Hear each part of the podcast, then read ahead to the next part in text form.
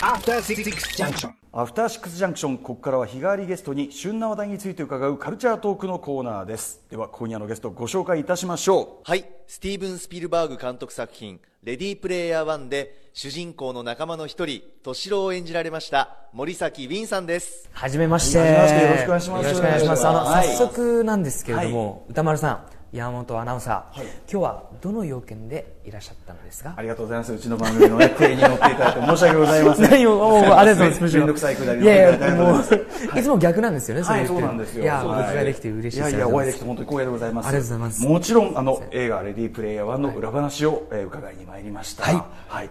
えーということで、あの、僕は、あの、この番組ではですね、5月4日にレディープレイヤー1、あの、恥ずかしながら表現させていただいてです。ねでですね、まあもちろん、まあ、あの、すごい面白い映画だったんですけど、はい。何しろ、あの劇中のね森崎ウィンさんの、はい。あのセリフクライマックスでいうあのセリフがですね、とにかくもう今年のちょっと流行語大賞級に、はい。まあ、少なくとも我々の周りではめちゃめちゃ流行っておりまして何かというとこう文言を変えてはですね、まあ、要はね俺はガンダムで行く、はい。あの名台詞をですね変えて、まあ、やたらと俺は何々で行く。俺は何々で行く。やたらと使っているというね。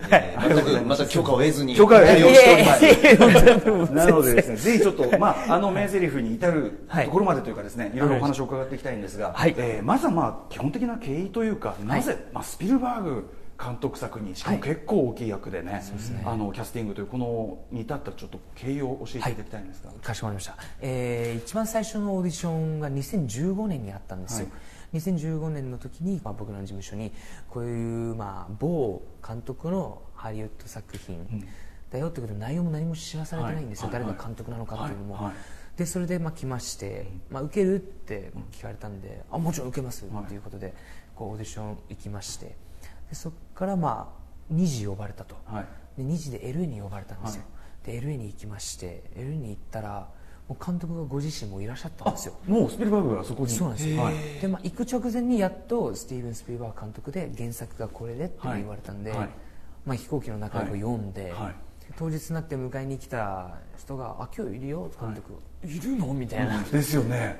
やっべえってなって、はい。もうはい。めちゃくちゃ緊張するじゃないですか、はい。そんなもうもう緊張したままそのまま入ってって本当ちっちゃい本当部屋の中に案内されまして、はい。もう監督がいて、まあ、一一次オーディションでやった台本をそのままもう一回やりまして監督ご自身がもうカメラを回してでだけど隣にいた女性のプロデューサーは怖い顔して見てて、はいはい。怖えとか思いながら周りにはその他のオーディション受けに来られた方とかもいるんですか？日本からは僕以外にもう2名いましたね、はい、もういて、まあ、順番に入っていくんで、はいそれで、まあ、帰ってきまして、はい。帰って日本着いたらもうキープですよって言われたんですよ。キープ？おおってなって、そしたらいきなり世界オーディション始まったんですよ、はい。あもうないじゃんってもう半分ぐらいもう忘れてたんですけど、はい。忘れようとしてたんですけど、はい。でそこから8ヶ月ぐらい待って、はい。事務所に急に呼ばれまして、はい。おめでとうと。はい。これどうです？ひっくり返りますよね。いやもうなんかもう本当に信じられないんですよね、はい。ポカンってなります、うん。人って本当にびっくりすると、うん。ではい。実際にその、えっと、撮影にこう、まあ、行かれて、はい。どうですかね？その、まあ、まずスピルバーグもちょっとねスピルバーグの演出どうですかとかあそうですね。もうなんか、はい。ね、ちょっと僕も現実の話しているように、いえいえもういい思えないぐらいなんですけど。そうですよね。あの本当にやっぱりこう現場では僕ら役者のことすごくモチベ上げてくれるんですよ、はい。まあ、優しいはやっぱり優しいんですもちろんです、はい。もういっまあ、怒らないですね、まず、でもうあのーなんか例えばじゃあ僕がちょっとミスりましたって言っても、ええ。あカメラがとかあライティングがあとかっていういい今思うとですよ。現場ではそれはあんま感じる暇もなく、はい。僕はもはい。うワンカットワンカット勝負なんで、はい。もうこう入ってたんですけど、それを今思うとあそういうふうに俺がこう落ちていかないように、ん自由に羽ばたけるようにこう、常に僕のなんていうんですかね高台をこうよ準備してくれ、くださってたんだなという、絶対にもう萎縮などさせないようにも。そうなんですよへで周りのやっぱスタッフさんとかも、はい。みんな笑顔なんですよね、うんうんもちろんピリッとしてる瞬間はあるんですけど、やっぱこう監督は一回やったこうなんていうんですかチームとずっと一緒にやるっていうのがやっぱ有名なんで、ええ。その周りのチームもみんな分かってるんですよ、暗黙の了解で、だからカメラマンとかもあえて別にそんな嫌な顔しないし、ちょごめんねもう一回やらしてとかそういうなんか今思うと、あすごいな。これでもちょっと仕事論としてもね普遍的にちょっと言えることかもねこれね。学びたいところだねこれね。そういう意味では役者第一優先っていうのはすごかったですし、それも監督のみならず周りのスタッフさんとかもはい。本当になんかあ全然じゃあコーヒー飲みたいんだら飲んでから来てみたいな、僕はなんかこう日本の感覚なんで、はいはい。早くスタジオに行ってたいとかっていう、そうです。ね、思うんですけどやっぱスタンドインの方もいらっしゃるんで、逆に向こうの考え方としては、そういう人に仕事として雇ったんだから、仕事させないといけない。なるほどなるほど。しあえてちょっと待たなきゃいけないところもある,、全然僕立ちますよっていうはいはい。タイプなんですけど、はい。確かにもうクレジットしっかりあるぐらいねそうなんですよ。ね。だからもうやらせなさいというのも、あそういうことかっていう。やっぱシステムの違いというかね。まあねハリウッドの余裕もあるでしょうけどねそうですよ。ねもうへーちなみに監督からなぜあの森崎さんをチョイスしたのかっていうお話はありました？まあ、正直直接聞いてないんですよ、うん。あそうですか。いろんな取材とかでうん。話をうん。聞いてるとやっぱこうウィンは英語の発音がこんなに上手い人が日本から来たのは初めてだっていうことで。そうですね英語の発音はやっぱりこう日本から来て、こんなにアメリカなんですかネイティブに聞こえるのはそんなにいないと、はい。だからそれで見たのは初めてだし、へやっぱりこうそうですね。なんか恥ずかしいですねこれ森崎さんその英語の習得は？はそうですね。ちっちゃい時に、はい。そのおばあちゃんが住んでて、え。おばあちゃんがこう英語の先生で、うん。こう家に英語の塾を開いてたんですよ。ああなるほど。そうなんですよ。じゃあ正しいちゃんとこう英語をこそうです学べてたね。そこで学んでたっていうよりか毎日こう英語のあ触れてた。触れてたっていう耳が多分それで慣れてた部分がなるほどなるほど。あるんであとミャンマーなんで、はい。やっぱりこうミャンマーの発音の幅の広さ。あなるほど。そうですよねミャンマーご出身それがやっぱりこう、はい。大きかったんじゃないかなって思いますね今思うと。なるほど。でもじゃあそのね幼少時からの積み重ねといずれハリウッドという気持ちがもう一個にね集約してなったっていう。そうですね。終わり逆にましたね。現場で戸惑ったことってはやっぱりこうそれこそこう英語は発音はいいけどそんなにじゃあビジネスとかこう仕事現場で使えるほどの英語を喋れるかって言ったらそこまでじゃないんですよ。だからそこのやっぱコミュニケーション力がはい。大変でしたね、なるほど。最初は。もう輪に入っていくのも大変ですしあこう芝居なんか最初のカメラテストで、はい。向こうのこう芝居のセッションをやってくれる先生みたいなのがいるんですよ、うん。その先生とかとやっぱそういう芝居に対する表現方法とかって、うんうんうん。日本語でも難しいのに、はいはいはい。英語でそこを言われるとやっぱ難しいですし、そこはやっぱ通訳さんいたんですけれどもこはい。う一回クッションを挟むとやっぱこう伝わらない部分とかもあったりするじゃないですか、うんうんうんしかも僕が思うこともスッてこう言えなかったりすると、やっぱそれがすごくストレスでしたね、最初は。演技のねあの、はい。に対するこうスタンスみたいなのも日本のその演技のあり方とはまあ違いますもんね、またね英語圏のそれってね。ねなんかって考えるとそのレッスンっていうかまあセッションみたいなのを受けた時もやっぱ難しかったですね、はいでですね、はい。そこでその敏郎こと大東のですね、はい。最大の見せ場であるはい。問題の名台詞が来るね、はい。えー俺はガンダムで行くというとこはいろですけど、まずあのセリフってもともと脚本にあったんですか？はえっと、英語でありました。あ英語セリフだったんはい。ですそうです。英語ゼリフだったんですけれども、かっこジャパニーズなるかもみたいなことを書いてあったんですよ、はい。そうなんですよ、なのであジャパニーズなる、まあ、用意しといてって言われてて、はい。はいまあ、ガンダムといえばこうアムロ行きますじゃないですけど、はいええ。そのまあたくさんあるじゃわないですか。はい、いろんなねガンダムのそのまさにその日本のうるさかとオタクあだこだ言はいってますけど、そんなことは分かった森崎さん分かった上で。上で、はい。やっぱりこう心的にもあれを僕がしかもこう実写の絵で言ってるんで、うんうんうん。こうアバターになってなりきって言ってるんだったらまだ通じは通ると思うんですよね、はい。実写の絵で言わなきゃいけないってなると、うんうんなんかギャグっぽくなるのも嫌だしなとか、、はいろいろ考えた上で、はい。そのセリフになったんですよ。で撮影当日に、通訳さん途中からいなくなっちゃって、ええ。なんか別のことがあってっていう仕事で、はい。っていうふうになっててあれ日本語わかるの俺しかいないじゃんっていう中で決まったセリフはい。なんですよ、はいじゃあそれ森崎さんが「俺はガンダムで行く」というその言葉自体は考えられる、そうですね。すごいなこのしかもそれをその通訳さんもいない状態で、はい。自分で決断しなきゃいけない、この重圧。で通訳さんいる時は何パターンかこう考えてて、その時はまだ撮影全然先なんで、最初こうモーションキャプチャーやってたんで、え。だからあまあまだいっかって、ええ。そんなすぐ撮るシーンでもないですし、まあ、ある程度勉強はしとこうっていうだけで終わってたんですけど、はい。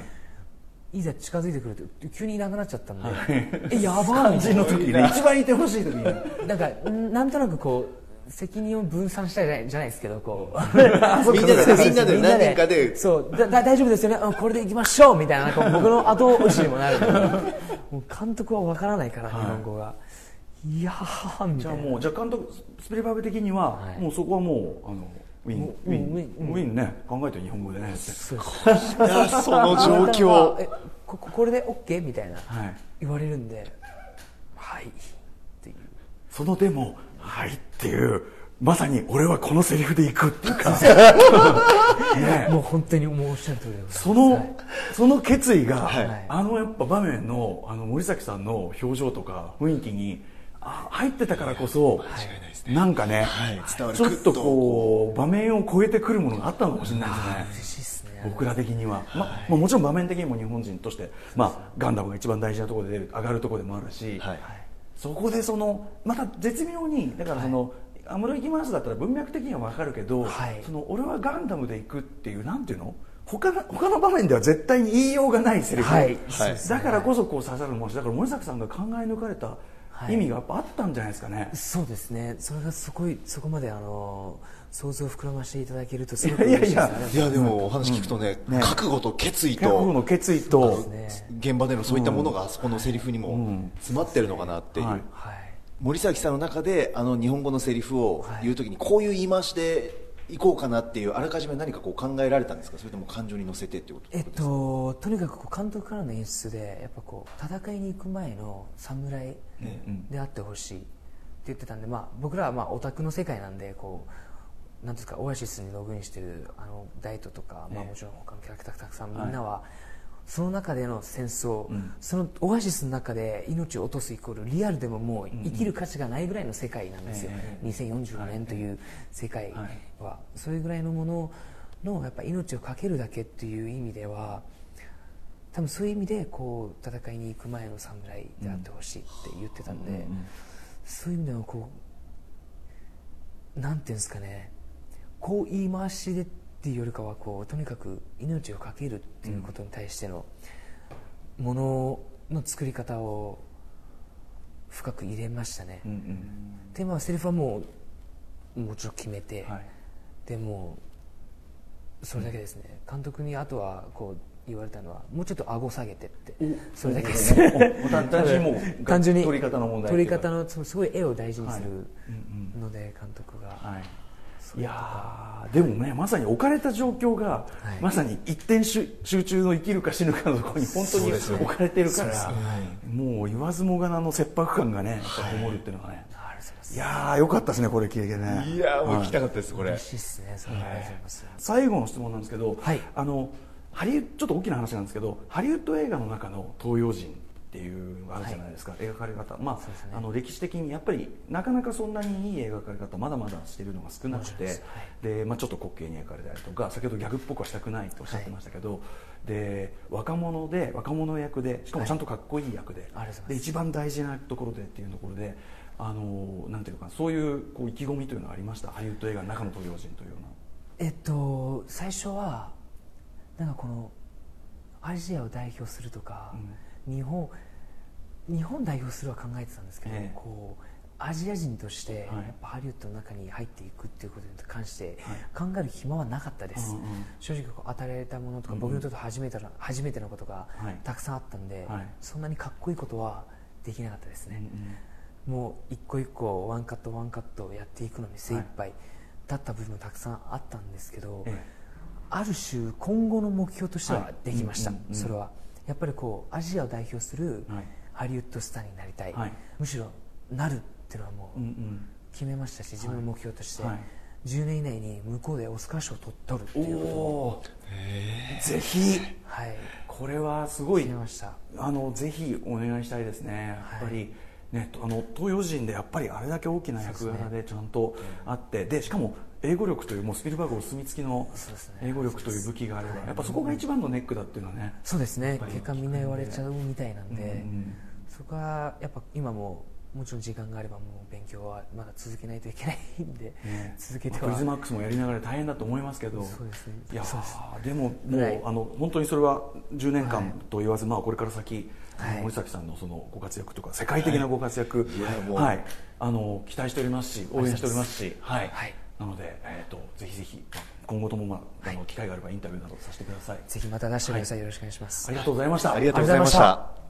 よいしょー。いやーちょっとどうですか？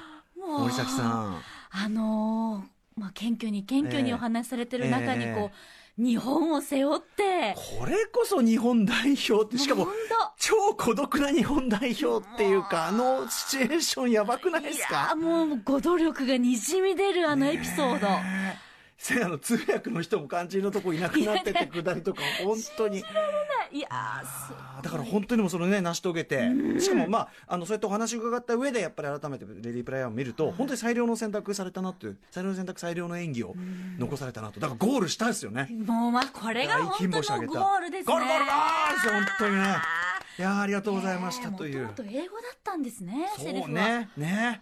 彼が考えたっていうね。すごいアムロ行きますでもなくその言葉で、うん。あの日本のねうるさ型の皆さん、まあ、僕も含めてですけどね。ああだこうだ言ってましたけどね。その状況だその状況だったら俺たちにできるのはもうおしっこちびってべそかくしかできないんだからもう。って。さすがでございましいやーた本当にあの今日水曜日にはい。放送できてはい。非常に私光栄でございます、でもそう日比さんがもうねその、ねインタビュー聞きながらもううわーってそうだよなーってこう言いながらもう感情移入されながら聞いていただいて。本当に日本の文化がハリウッドに行ったんだってメモをするっていう、はい。高木さんありがとうございます。いただきました。いただきました。あはいということで、えー森崎ウィンさんインタビューをお送りしました。りがとうございました。あ DVD あのね、えっとレディープレイヤー DVD ブルーレイの方もぜひよろしくお願いいたしまお願いすします明日のこの時間は TBS ドラマ「この世界の片隅に」に出演されます俳優の村上虹郎さんご登場です。僕は初めて会うんだよな。マミー D はちょっとね実は仕事してるんですけどね。あそうなんですね。はい。楽しみです。時刻は6時51分。TBS ラジオキーステーションにアフターシックスジャンクションお送りしています。After Six Junction.